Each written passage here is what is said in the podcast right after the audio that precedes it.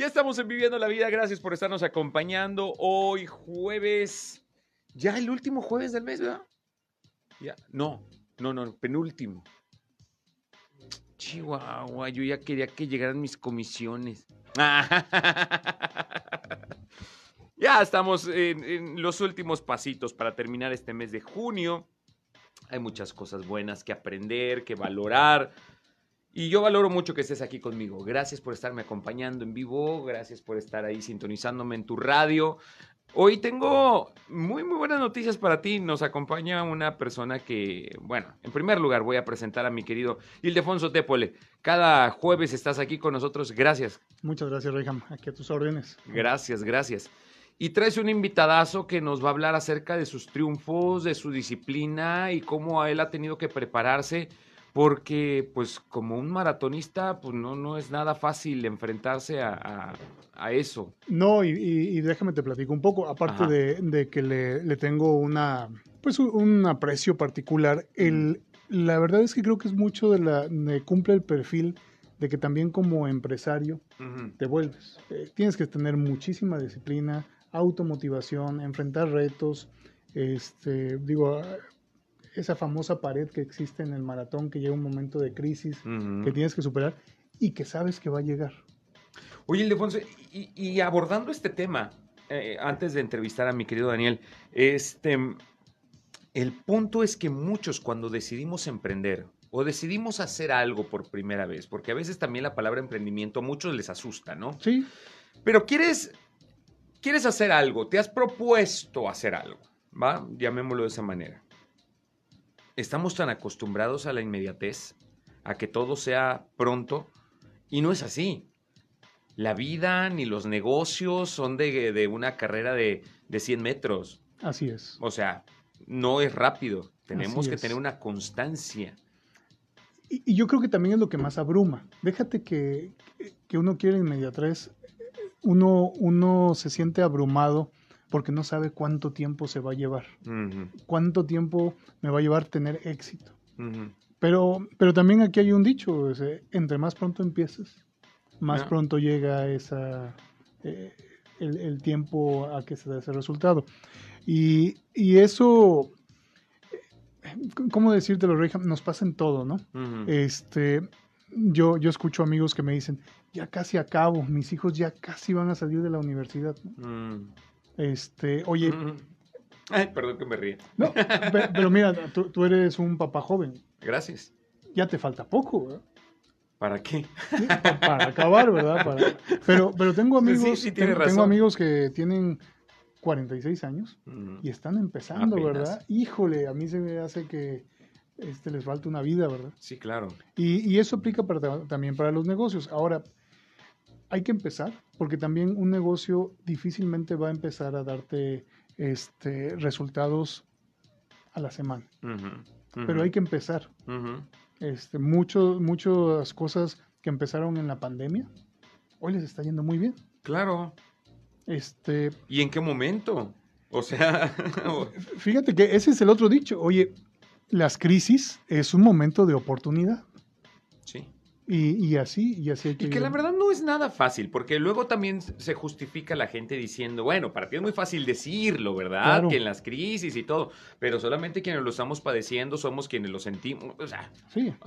uno no es de, de piedra, ¿verdad? Uno también va sintiendo. Obviamente toda esta situación nos va pegando a todo el mundo, pero el poder tener la capacidad de sobreponernos a la sí. situación y enfrentar la situación, pues sí, hay un momento doloroso, pero pues hay que empezar en algún momento.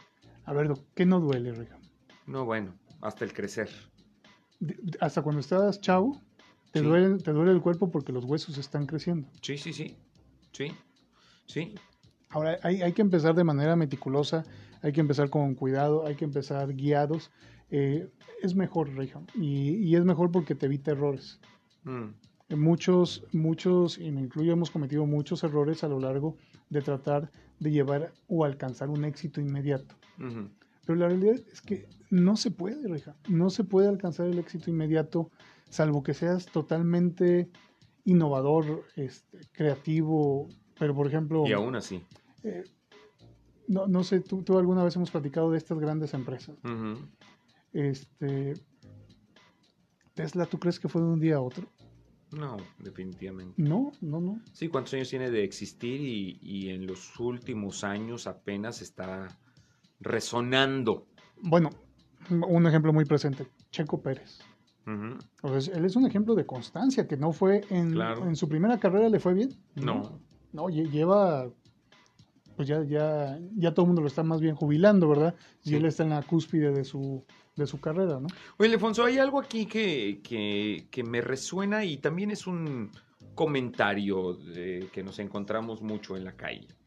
Y es el hecho de que siendo joven eres inexperto. Entonces, cuando hablamos de emprender y cuando hablamos de vamos, échale ganas, si se puede, y aprovecha ahorita que eres joven, dices, sí, pero ¿cómo quieres que aproveche algo que no tengo todavía? O sea, sí tengo juventud, pero no tengo ni la experiencia ni el recurso. Sí. ¿Cómo se puede hacer esta sinergia para decir, ok, aprovecho mi juventud, aprovecho sí mi fuerza, pero la verdad es que no que sea un augurio, o sea, pero pues igual estoy más propenso a equivocarme porque no tengo la experiencia, pero tampoco tengo el recurso para arriesgarlo de esa manera, o, o no sé si la palabra sea bien aplicada, el arriesgar. Bueno, te, te pongo un ejemplo. Hace unas, unos jueves estuvo aquí Pedro Cifuentes, apicultor. Yo ya tengo cajones. No sé nada. Pero ahí están los cajones. Así vas a aprender. O sea, eso te da la juventud, te da un margen de riesgo que ya cuando eres 20 años después, ya no tienes ese margen de error. Porque ya tienes que cuidar, pues, hasta los pesos para las tortillas. ¿no? Claro. Pero cuando eres joven, no. Cuando eres joven puedes jugártelo, ¿no? Y, y- Ujú. y, este, y hacerlo, ¿no? Y, y eso es la, la importante. Cuando eres joven, inténtalo. Ujú. Inténtalo hasta que se dé. Las cosas. Sí, claro. Pues, y, y de eso se trata. Yo creo que la, la, inter- la in- la interesante de eso es que cuando eres joven puedes probarte incluso. Y probarte en qué es lo que realmente te gusta. Porque lo que nos pasa cuando eres grande. Pero ¿cuándo cuesta, ¿cuándo cuesta más? ¿En tu juventud? ¿O ya cuando llevas el camino recorrido? ¿Por qué? También está esta otra contraparte. Cuando crees tener ya todas las herramientas, cuando ya crees tener todo el camino recorrido o toda la experiencia, pues luego llegas y avientas todo al asador, toda la carne al asador, como dicen por ahí, y las pérdidas son mayores. Entonces, si se trata de un riesgo, ¿en qué momento corres, si quieres verlo de esa manera, corres menos riesgo? Yo, yo no creo que exista ese punto. Yo creo que al final el riesgo es vive junto con la oportunidad. ¿sí? Es, ese es el, ese es el, el momento. Ok. O sea, el- al final tú tomas una decisión y te puede ir extraordinariamente bien, o las circunstancias cambian y te puede ir extraordinariamente mal. Por ejemplo, imagínate que tú hiciste todo para abrir un restaurante en, el, en febrero de 2020 Ujú, y llegó una pandemia, ¿verdad? Bueno, este, yo, yo este, iba regresando de la Ciudad de México y me estaba, cuando me bajo veo las noticias, este, llega una persona infectada en un vuelo y dije, híjole, a la-". Habrá sido el mío. sí, sí, sí, o sea, ya te crea esta psicosis, ¿verdad? Sí, claro. Pero bueno, así es la vida, ¿no? La vida es de correr riesgos, de intentar las cosas y de eso se trata vivir. Oye, este, y, que- y me gusta hacer muchas similitudes con la vida normal porque si no, nunca vas a intentar tener pareja, ¿va? Y si me dice que no, y si Mm. no funciona, y si, bueno, pues vas a acabar solo, ¿verdad? Ujú. O sea, yo creo que siempre hay que estar intentando. Uno, uno viene a ser feliz, a intentar. El éxito se va dando en la medida que tus expectativas se van cumpliendo. No que no se van cumpliendo. ¿verdad? Son esas memorias que van marcándonos y, y que van creando la experiencia, ¿no? Claro. ¿Sabes? Algo que me llama mucho la atención es esta analogía que, que se ocupa en muchos aspectos. Cuando el muchacho llega a su etapa eh, de juventud y tiene que prepararse para la vida, se le menciona la carrera que va a estudiar. ¿A qué carrera vas? No, pues que voy a X, ¿no? Abogado, voy para arquitecto, voy para contador, etc. En la Biblia incluso menciona la vida como una carrera. Y dice que, bueno, pues que corras con paciencia la carrera que, que tienes por delante, hablando, hablando de todo tu trayecto en la vida. Sí. También nos habla de que, bueno, en la carrera, pues todos corren, pero nada más uno se lleva el premio. Entonces, te animamos a que corras de tal manera que te lleves tú el premio, ¿no? Y no te, exactamente, pero que no te quedes nada más con esa eh, sensación de decir, "Ah, el chiste no es ganar, sino competir. O sea, uy, qué chiste, diría Kiko, ¿no? Uy, así que chiste, ¿no? Pues si dice, vamos a correr es porque vamos a ganar, ¿no? Y si no voy a ganar bien en esta carrera, cuando menos sí en estos resultados que yo quiero obtener. Y en estas analogías que vamos poniendo ante las carreras, eh, es donde entra aquí mi querido Daniel Ortiz, que está en estos micrófonos. ¿Cómo estás? Bienvenido. Sí, ¿qué tal? Buenos días, muchas gracias por la invitación. Este, aquí estamos a la orden. Qué gusto que nos estés visitando, mi querido Daniel. Y, y hay mucho que platicar porque hay experiencias, hay cosas que te van marcando de por vida, como una enseñanza, como una inspiración, pero a la vez como un reto, porque no es nada fácil. Se cuenta muy bonito ahorita ya que tú y yo estamos aquí sentados, pero en marzo que tú estabas tirando la gota gorda, pues nadie estábamos ahí más que echando porras desde un rincón, ¿no? Oye, cuéntame un poquito de ti, qué onda, porque pues eres ganador del maratón Lala Varias veces. varias veces, no una. Sí, eh, ganador del Maratón Lala en la edición 2017, 2018 y 2019. Eh, fui el mejor, eh, bueno, más bien fui el primer lagunero en, en lograr este, este resultado, ya que, pues obviamente en el Maratón Lala, en todas las ediciones habían ganado atletas kenianos, atletas mexicanos, pero no de origen de aquí. De aquí, de donde nació el maratón, claro. Y sí es algo que causó mucho revuelo y no solamente la primera vez que lo haces, que repites. Sí, en el 2018 eh, yo me quedé con una sensación eh, un tanto desagradable por las críticas. En ese momento yo todavía no estaba tan, tan acostumbrado a las críticas y, y al ser este el Maratón Lala tan importante a nivel nacional, que recibiera críticas me hizo como que sentir la, la necesidad de volverlo a repetir. Mm. Entonces mi preparación para el Maratón Lala del 2018 empezó al día siguiente de, de que terminé ese, ese maratón. Y obviamente empezó no una preparación física, sino una preparación mental para poderlo Mm. volver a hacer. Y a partir de que se fue acercando la fecha, pues ya entramos en la, en la preparación especial para volverlo a repetir. Y luego nuevamente lo hice en el 2019, por tercer año consecutivo. Acabas de dar en el clavo en, en un punto muy importante y donde mucha gente eh, claudica o tira la toalla o renuncia. Y son las críticas. Pero mi querido Daniel, eso te lo encuentras, o sea, diría el Padre Nuestro, es el pan nuestro de cada día. Porque si haces, porque haces. Y si no, porque no. Pero total que la vecina nunca se queda callada, siempre dice algo, siempre tiene algo que comentar. Y, y si, y si me lo permites, Rehan, critican al que gana. O sea, critican al que le va bien, o sea, al, al que logró Sí. el, el título, que, que de por sí correr un maratón no es ir a, a dar la No vuelta al parque, dicen en mi rancho, ¿ah?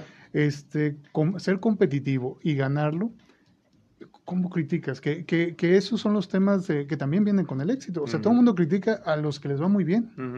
Y, y a veces pareciera ser el- de nuevo esta analogía de los cangrejos en la cubeta, ¿verdad? Ujú. Oye, pero mejor que nadie triunfe, ¿no? Claro. No, más bien deberíamos buscar cómo. Y, y es por eso también que a mí me interesaba mucho que nos acompañara Daniel, por- porque hay muchas cosas que empatan entre él que es deportista de alto rendimiento, es empresario, y se enfrenta a, la- a las dos ambigüedades, ¿verdad? Este, pareciera, y ahorita que nos siga platicando, que lo que vive tanto desde que se prepara hasta que compite, lo que veníamos diciendo, bueno, ¿y en qué momento tomamos la acción de, de emprender? ¿O en qué momento empezamos a entrenar? Y, y- Claro. y quisiera hacerte una pregunta, Daniel. Si tuvieras que participar en el próximo maratón, en el, en el de aquí de, de este Torreón, que es en marzo del próximo, ¿empezarías a entrenar hoy? Eh, si tuviera que, que participar, eh, sí, tendría que ya eh, empezar a hacer la, la preparación y tendría que ser una preparación tanto física como mental, con algún psicólogo, con algún nutriólogo, porque tengo que llegar en las mejores condiciones. Eh, y volvemos a las críticas. Desafortunadamente el hecho de haber ganado tres en tres, en tres ocasiones me crea más expectativas, no tanto para mí, sino para la misma gente. O sea, para la gente un resultado de un segundo o tercer lugar no sería tan favorable. O sea, tendría que volver a ganarlo y tendría que estar en las mejores condiciones para poderme presentar en, nuevamente en el maratón de la próxima edición. ¿Este año no participaste? Este año no participé, no participé desde el 2020, que fue el año... ¿Sí se realizó el 20? Cuando pandemia, sí, ¿verdad? Porque de hecho, despuésito de esas fechas es cuando se declara la, la pandemia, si, si mal no pero fue virtual, ¿no? No, el 2020 todavía se llevó a cabo, este, y después de ahí, como dos semanas después que iba a haber una carrera, eh, la carrera de Peñoles, esa sí fue la que ya se canceló y ya se dijo que ya este, entrábamos en, en pandemia y se cancelaban eventos deportivos. El 21 tampoco se realizó. El 21 sí se realizó, pero de manera virtual. Ajá. Y ya el 22, pues el, Apenas este año fue este cuando, cuando se reactivó. Yo en el 2020 me encontraba entrenando en Madrid. Iba a correr el maratón de Viena, el cual también se canceló. Y debido a que iba a correr ese maratón, decidí no participar en, en el maratón Lala. Mm, al final me decían, bueno, hubieras corrido el maratón y te hubieras quedado con, eh, pues, con ese ese, eh, siempre, nosotros, siempre nosotros eh, deseamos correr un maratón a inicios de año. Entonces, esa, ese año incluso me quedé sin esa participación. Luego sí corrí el maratón de, Valencia a finales de año, pero el maratón Lala eh, se quedó pausado desde antes, porque yo había tomado la decisión de participar, pero en el de el maratón de Viena. te preguntaba Ildefonso, ¿cuándo empezarías? ¿Cuánto tiempo se requiere de preparación para correr un maratón? La preparación específica es aproximadamente de 12 a 16 semanas. Eh, estamos hablando de que ya es una preparación directa, o sea, ya estás enfocado en el maratón, ya sabes que toca distancia el fin de semana o a lo mejor hasta incluso una media distancia en, en, algún día de, de lunes a, a viernes y ya tienes que estar enfocado totalmente en el maratón. Pero, con esos tres meses, digamos que es para apretar la preparación previa, ¿no? Previa. Digo, porque yo que no corro ni para ir al baño, prefiero ya aguantarme, ya ni modo. Que este. que, correr, pues yo no podría correr un maratón en estas condiciones que tengo, obviamente que no, no podría hacerlo. Un maratón de 42 kilómetros, ¿verdad? Porque también ahí ves que luego hay maratones de a Sí, también. No, no, no, e, e, esas carreritas, el jugar a las carreritas, no, un maratón. Un maratón. No, un maratón es, es eso, de 12 a 16 semanas, pero obviamente tiene que haber una preparación específica previa, una lo, que, lo que comúnmente se le conoce como una pretemporada o una preparación base para ya entrar en la preparación directa. Oye, este, en este tipo de preparación hay cosas que... Los jueves hablamos de negocios, hablamos de, de emprender. Y resulta esta, esta dificultad mental sobre todo, como también lo mencionabas ahorita en, una carrera. Hablábamos también de cuándo empezar. Estamos hablando de, de los tiempos. ¿Cómo podemos nosotros mentalizarnos para entender esto? Ni hemos terminado, o sea, eh, decíamos ahorita que estábamos empezando el programa, pues vemos que quienes ya empezamos, yo como papá, hace 21 años me estrené como papá, pues sí, ya me queda poco tiempo de tener a mis hijos en casa, estamos planeando cosas, estoy por irme a un viaje con, con, mi hija, la mayor, no sé cuánto tiempo, ella me ha amenazado estar más tiempo conmigo en casa, yo ya la estoy sacando, eh, bueno, estamos en ese estira y afloje, ¿no? Pero, este, la verdad es que uno nunca deja de, sin embargo, si uno se va planteando ciertas metas y dices, a ver, espérame, pues es que empieza aquí y termina acá. Ahí está temporada y me voy a preparar, pero ¿cómo te mentalizas al respecto? Porque también hay gente que nunca deja partir a los hijos o nunca sueltas y eso tampoco te ayuda a emprender. Porque dices, no, no dejo aquí esto segurito y no vaya siendo que me vayan a decir. Y todos estos temas se conjugan. La crítica, el que yo mismo no me he mentalizado, el que no he querido empezar y cómo quiero ya acabar. Ahora ya que ha cambiado también las cosas, en, ha, habido reformas en, la política y en formas de proceder. Ahora que hablamos de pensiones y de retiro, pues ya que esperanza para los nuevos trabajadores, es decir, pues pues antes yo decía, ok, voy a trabajar 20, 30 años y después me jubilo, pues ya olvídate de todo eso porque pues no, ya no existe. O sea, ¿cómo te mentalizas? Porque hay muchos que hasta lo toman como pretexto, Daniel, y dicen, ah, mejor no. Mejor no. Mejor no. Pues, pues ¿Cómo para qué? ¿Cómo hacemos esto? ¿Tú cómo te preparas mentalmente?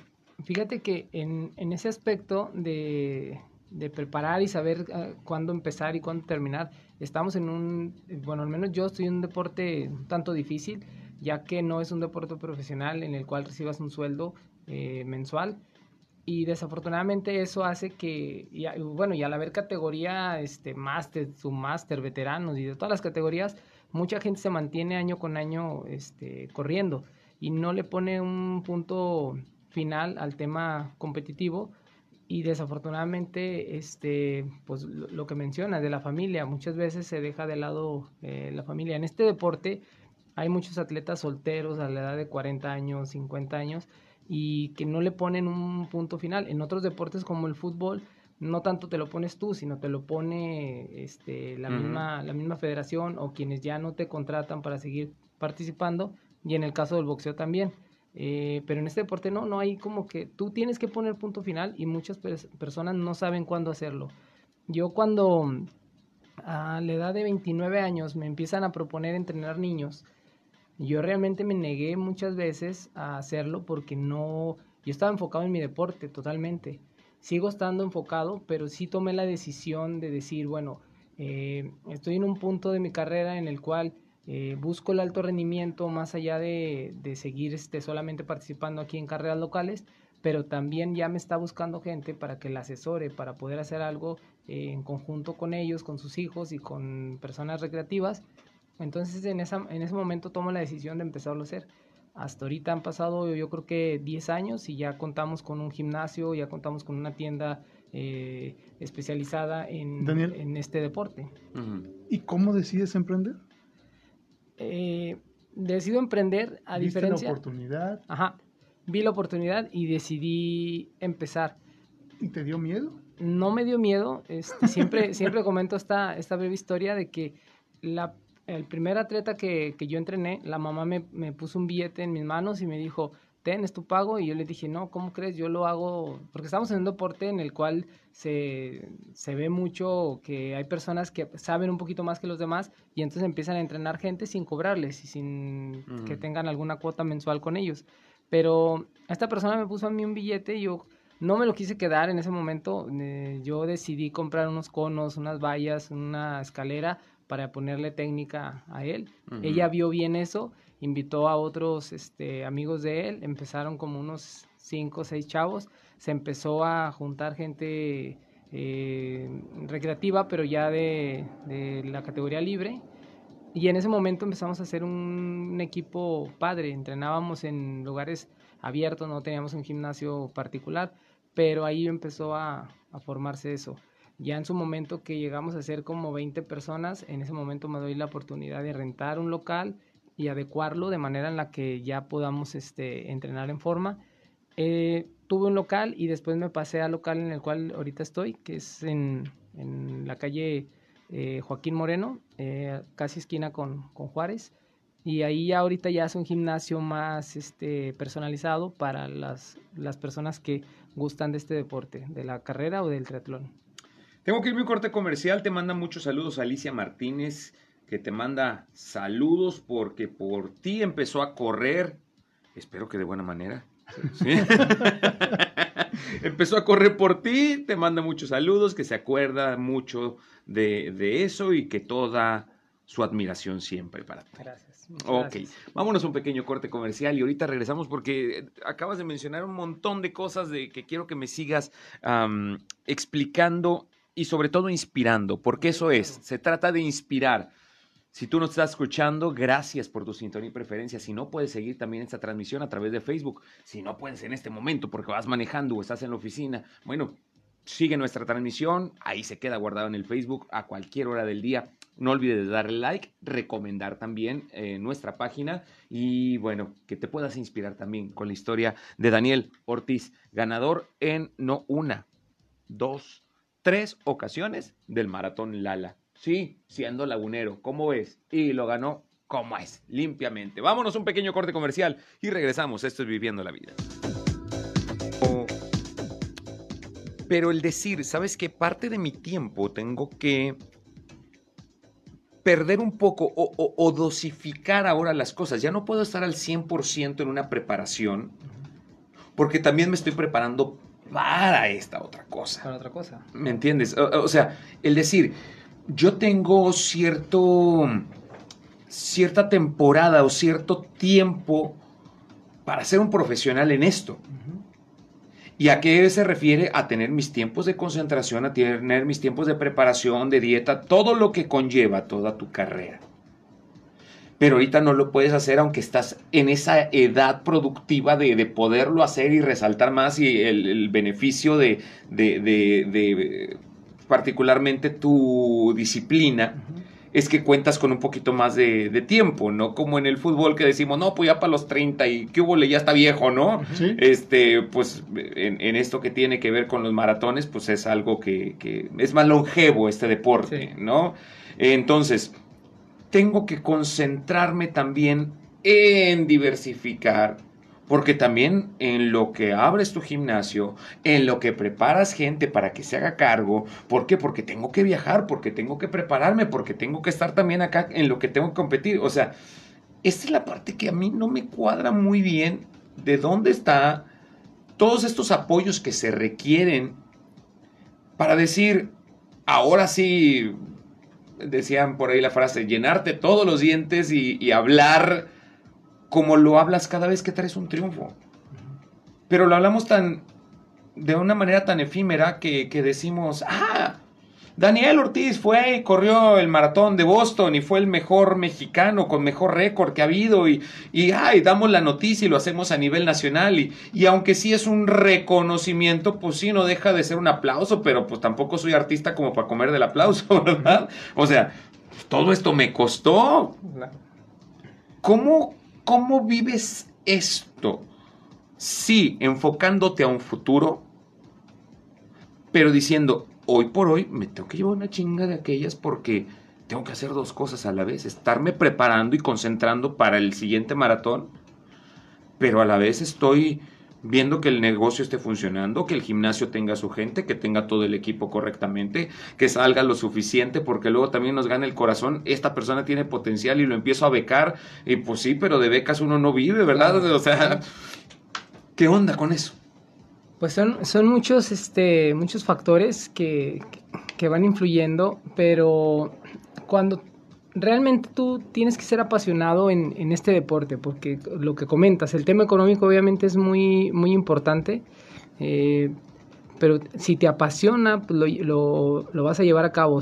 obviamente, a medida que vas avanzando, vas encontrando estrategias para poder ganar a lo mejor un poco más, vas, vas este, analizando las temporadas en las que te encuentras y las temporadas, pues, una temporada fuerte pues puede ser el maratón Lala, ¿no? Sí. Eh, una temporada fuerte también puede ser a, finales de año, pero cuando realmente te apasiona, pues te, quedas ahí y sabes que en algún momento va, a venir una, una, buena racha económica, pero también va a venir esta, este, estas emociones que te crea este deporte que también dices, no, no vivimos del aplauso, pero sí son este, satisfacciones que vamos teniendo por ahí a lo largo de, de este de este, este, este recorrido. Y, mira, y déjame platicar de este, Reyham y bueno, Daniel. No es un deportista únicamente, o sea, su formación él es contador público este, dentro de su formación y se reinventó en el paso de también reconocer ese talento que lo lleva a ser altamente competitivo y, ha venido estructurando porque me tocó ver cómo se adaptó también al entorno como, como los negocios y sacó también programas en línea cuando no había no se podía hacer un tema presencial y empezó a desarrollar hoy de lo que me ha tocado ver sacas tu, tu marca de ropa líneas deportivas este tiendas eh, ha, generado diferentes opciones que a veces parece fácil. Mira a mí me ha tocado ver y platicar con él esos temas de inmediatez eh, él, habla de cuatro meses un tema de preparación, de concentración para una competencia de nivel maratón. Hay gente que quiere en dos semanas ya poderlo correr, ¿verdad? pero, pero la realidad es que incluso termina esa competencia y la gente para.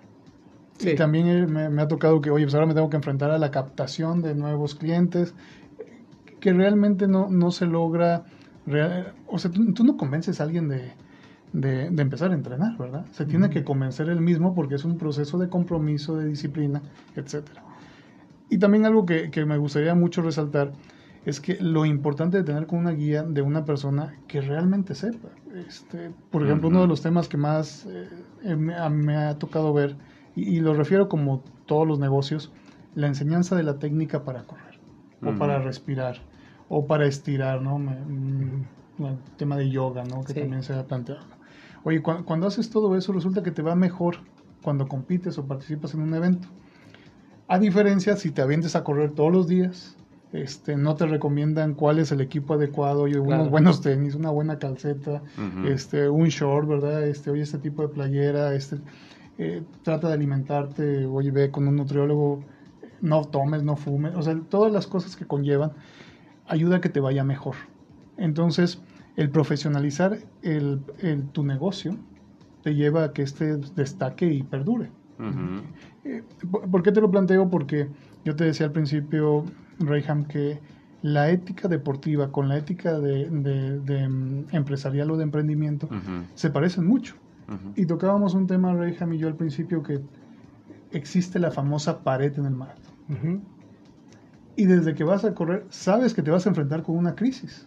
Claro a mí, si me lo permites, a mí también me gustaría que nos platicaras, porque mentalmente te tienes que preparar, que sabes que en algún momento te puede ir mal a lo largo de una competencia, un recorrido que hacía en la vida empresarial, ¿no?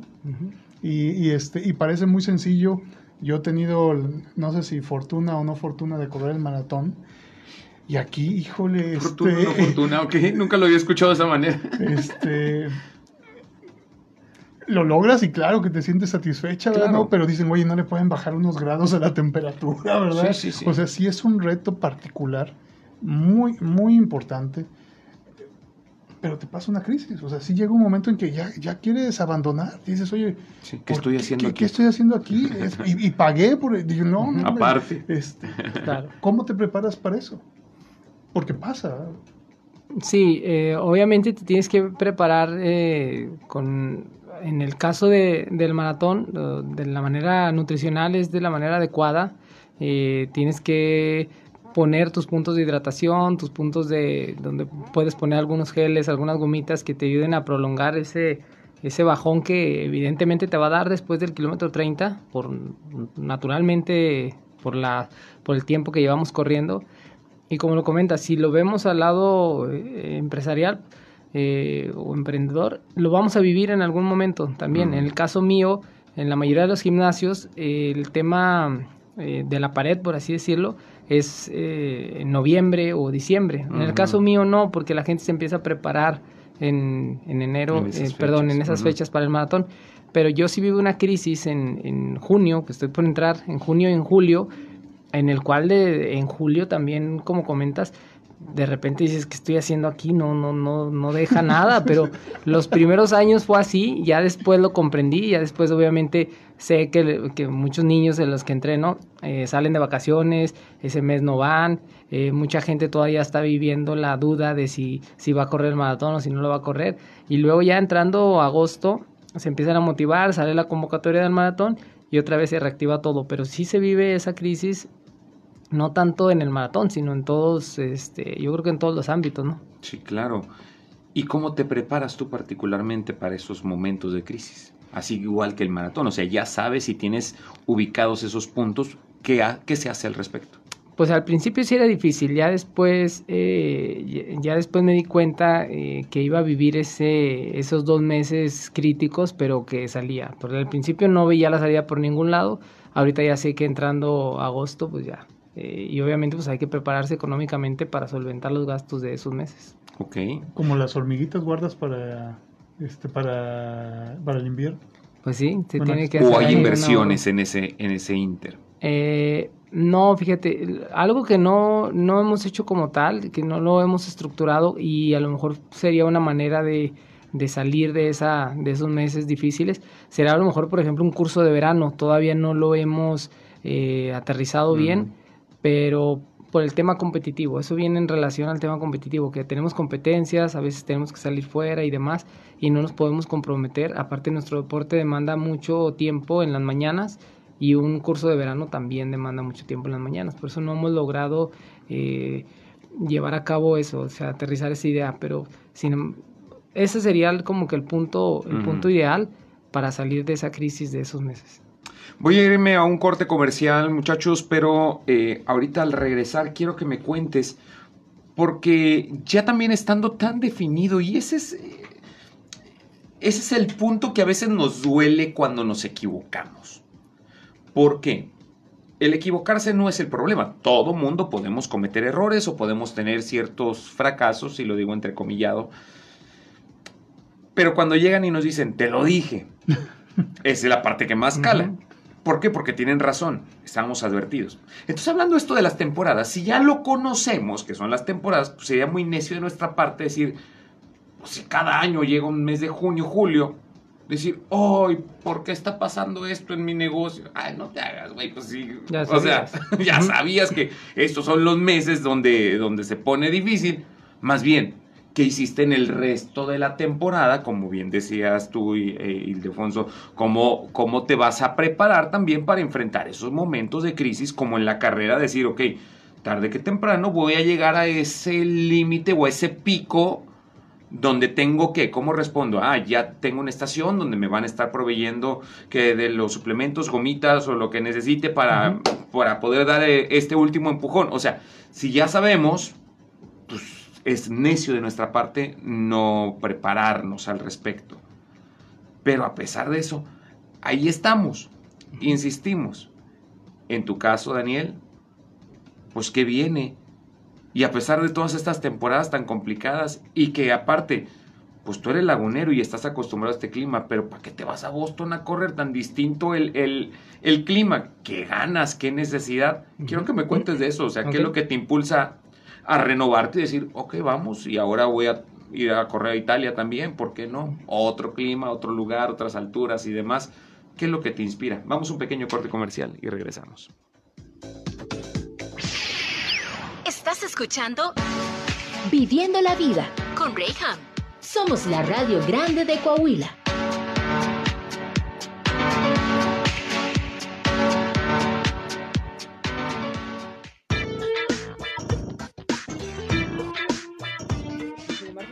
Muy flexible consigo mismo. Ya dirías. Oye, pero esto, está, estamos, eh, hoy está con nosotros mi querido Daniel Ortiz. Él es un hombre lagunero, empresario, un hombre que también ha tenido retos, que se ha puesto en el aspecto deportivo y lo ha demostrado ya en tres ocasiones llevándose el título en el Maratón Lala, muy representativo de nuestra comarca y de impacto también a nivel internacional, ¿por qué no decirlo?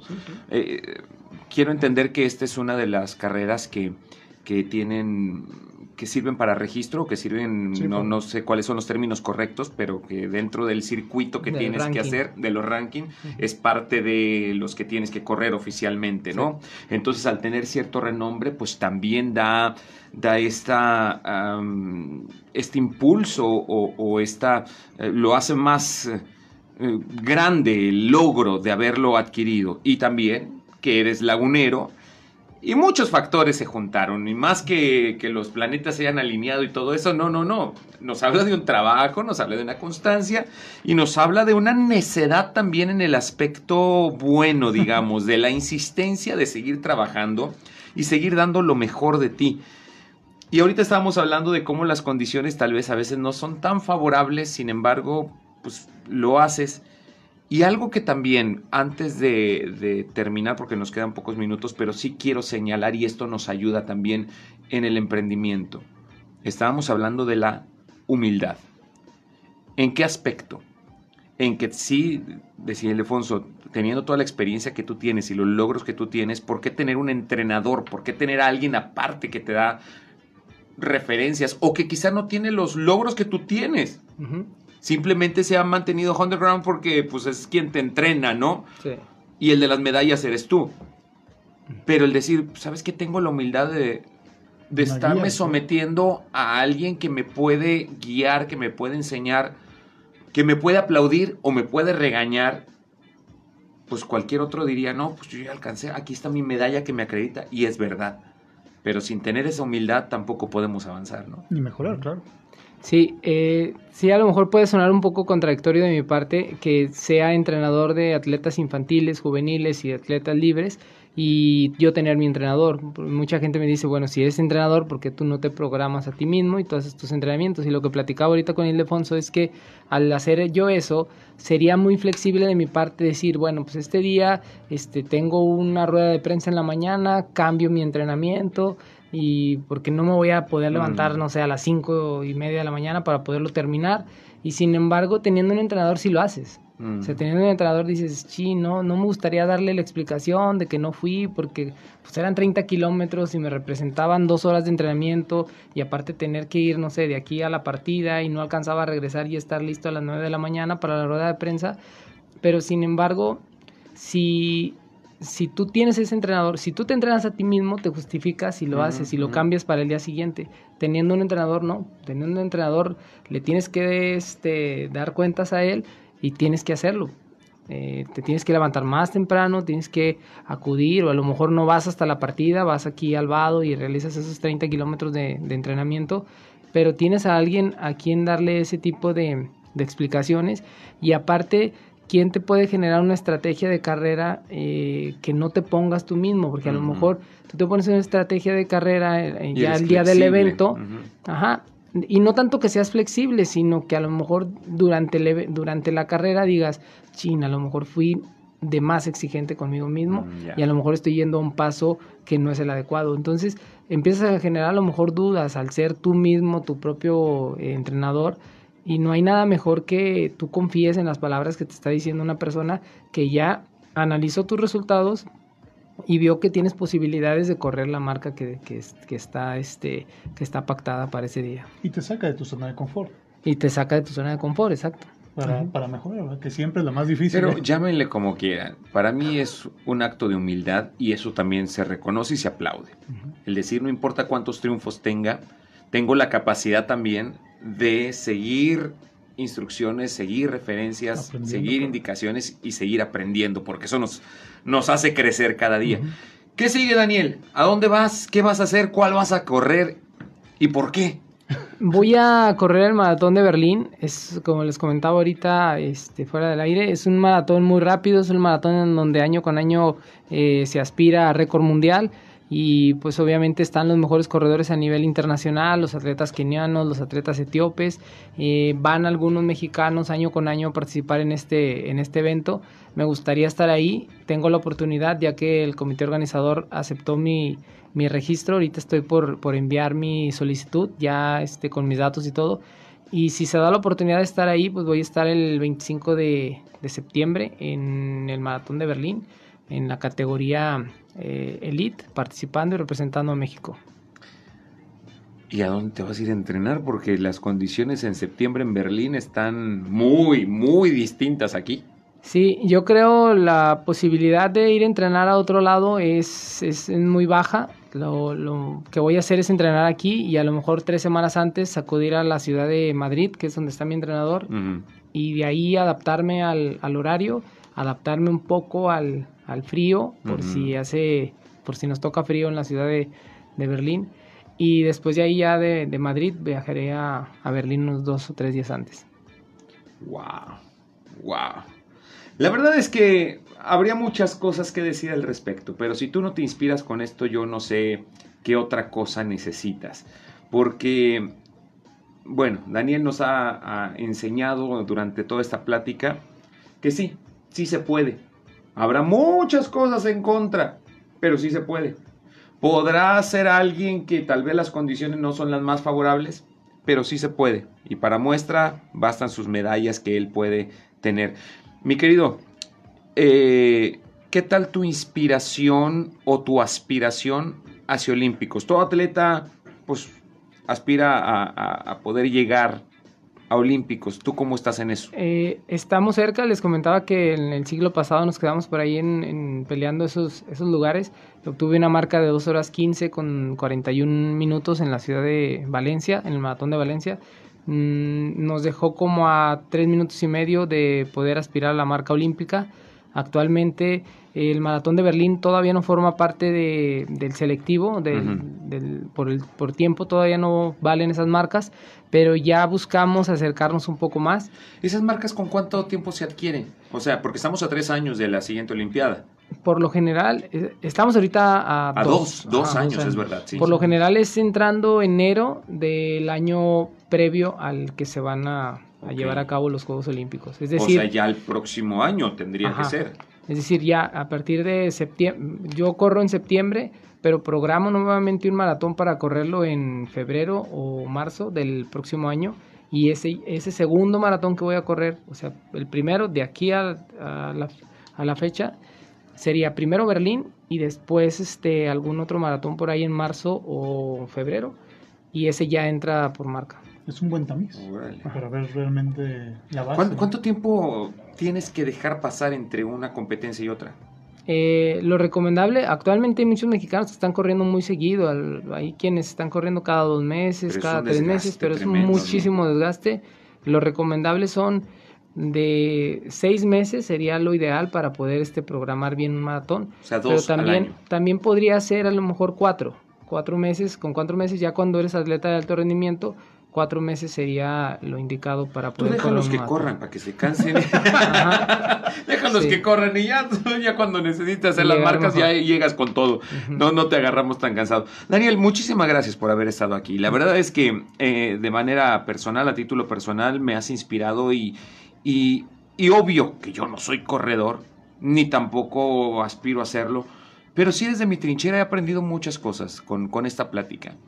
Desde el aspecto de la humildad, que era lo que comentaba yo hace un momento, el, el ser aguerrido y el, el, decir, vamos a hacerlo. Y me voy a enfrentar a muchas condiciones contrarias. Y el estar atento a las temporadas. Uh -huh. Es con lo que yo me quedo de esta plática. Ildefonso. Así es, y muchas gracias, Reja. La verdad es que eres un ejemplo, este Daniel. A mí también me inspira mucho. Yo los invito a que si van a hacer negocios o van a empezar con el deporte de lo que es el running, pues se acerquen a, a, los canales indicados. Bengalas es una excelente opción. Uh -huh. Pues te invito a que este, no lo eches en saco roto. Este, esos cuadritos no se notan. Sin... Dios mío, chico. Ah, por ahí deben estar. Entonces, el, el, la verdad es que da muchas lecciones como las que tú mencionas, la resiliencia, el entendimiento, el, el saber reinventarse, el adaptarse a las nuevas circunstancias. Y, y sobre todo para mí me marca mucho tú ya lograste esos éxitos, ¿verdad? Y sigues buscando más y sigues uh -huh. preparándote y sigues alcanzando. Así que muchas gracias, Daniel. Este, muchas gracias por acompañarnos. Y... ¿Dónde podemos seguir tu carrera? Eh, redes sociales. En redes sociales eh, estoy como Daniel Ortiz Pérez o Dani Bengalas, que es este el equipo del cual represento, Club Bengalas.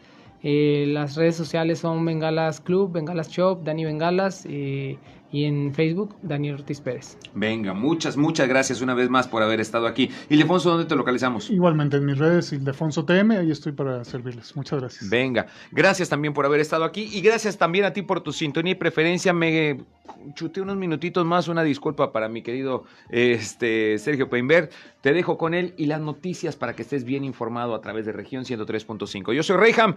Dios te bendiga. Nos escuchamos más al rato. Adiós.